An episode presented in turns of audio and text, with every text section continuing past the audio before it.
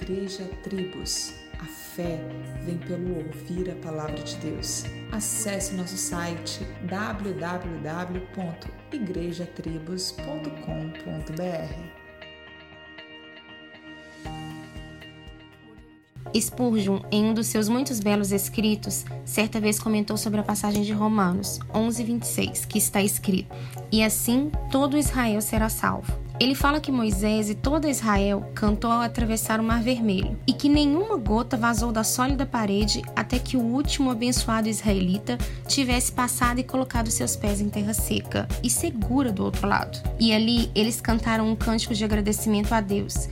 E diz que o novo cântico só será cantado novamente pelos servos de Deus e do Cordeiro para a glória de Jesus, declarando: Não perdi nenhum dos que me destes. Afinal, não haverá nenhum trono vago nos céus, pois todo o povo escolhido se encontrará ao redor do trono, bendirá a sua graça e tornará a sua glória conhecida.